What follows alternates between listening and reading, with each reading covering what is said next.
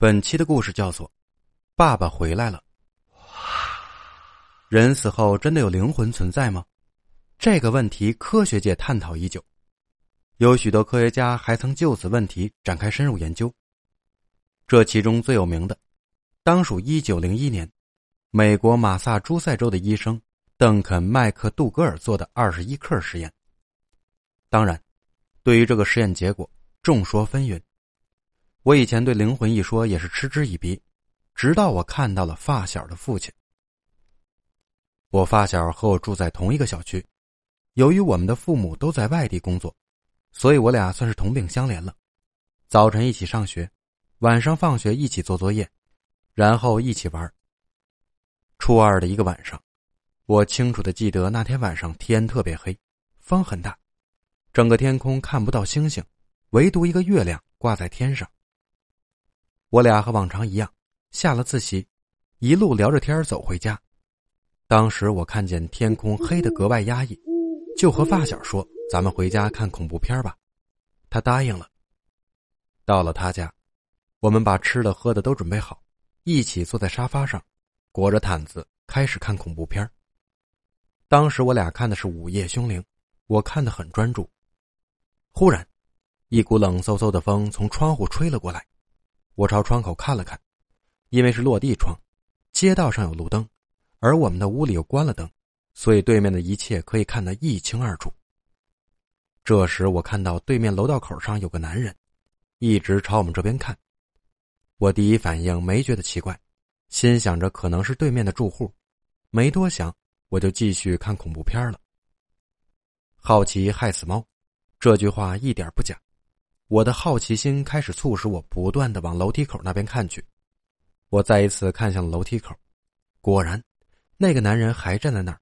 我仔细看了看，很奇怪，我完全看不清他的脸，只看到他身上穿着一件黑色的夹克外套。接下来，我又看了他两三次，他一直杵在那里。我实在忍不住了，拉了拉我朋友的衣袖，说：“东子，你看对面楼梯口那有个男的。”一直看我们，不会是坏人吧？我说完，东子朝窗户瞅了一眼，说：“哪有人呀？你故意的吧？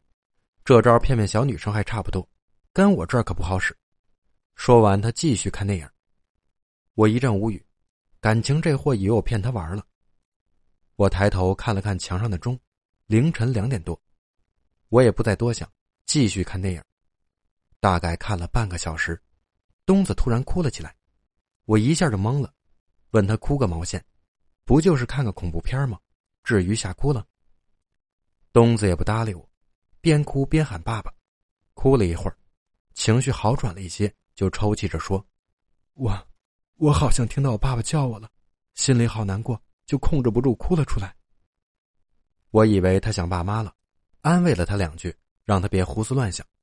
这时，我再一次看向了楼梯口。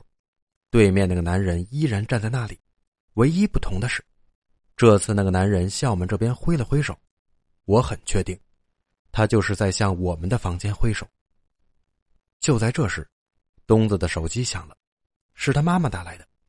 电话那头，他妈妈一边哭一边说：“他爸爸半个小时前出了车祸，在医院抢救无效去世了。”闻言，我不自觉的回头，最后一次看向楼梯口。那个男人不见了。这件事儿过了好久好久，直到去年那天晚上，我俩在一起喝酒，我突然想起了这事儿，就问了他一句：“对了，东子，你爸去世那天穿的啥衣服呀？”东子愣了一下，回答道：“呃，黑色夹克，那是我爸最喜欢的一件衣服了。”这个回答更加证实了我的猜测。我回到家，久久无法入睡。思绪良久，把这个故事写了出来。如果东子能听见这个故事，我想说，你一直是叔叔的骄傲，加油，奥利给！